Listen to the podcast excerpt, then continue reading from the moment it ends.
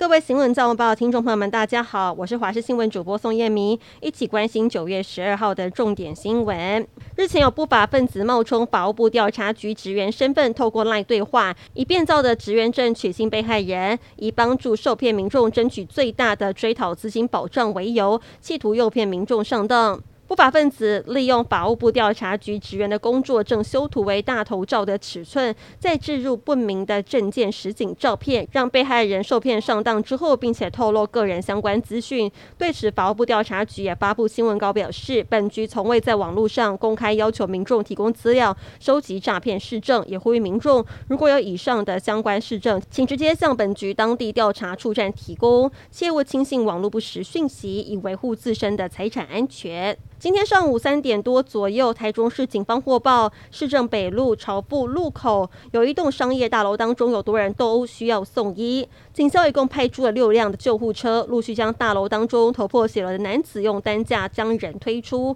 以及补上救护车。陆续有六人送医，并将其他相关人士带回警局。根据了解，事发就在大楼的十八楼，两方人马疑似因为消费纠纷大打出手，总共有六个人挂彩。事后，警方也将现场行凶的工具球棒带回，理清事发原因。台南市永康区发生了枪击案，台南市警消单位在昨天晚上十点获报，一处大楼社区中庭疑似有人遭枪击受伤。消防人员抵达现场，发现一名男子左大腿疑似有枪伤出血，紧急止血之后送往医院，而警方已经锁定特定对象，在追缉当中。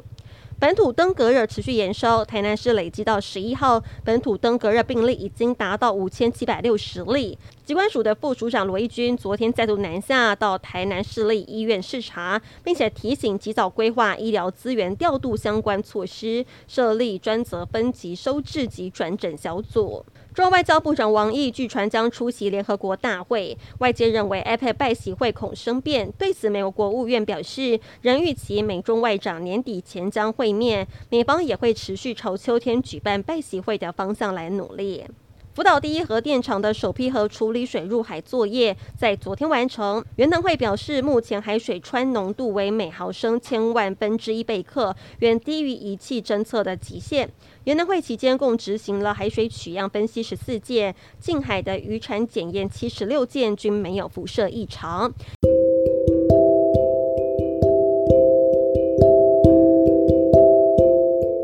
以上新闻内容非常感谢您的收听，我们再会。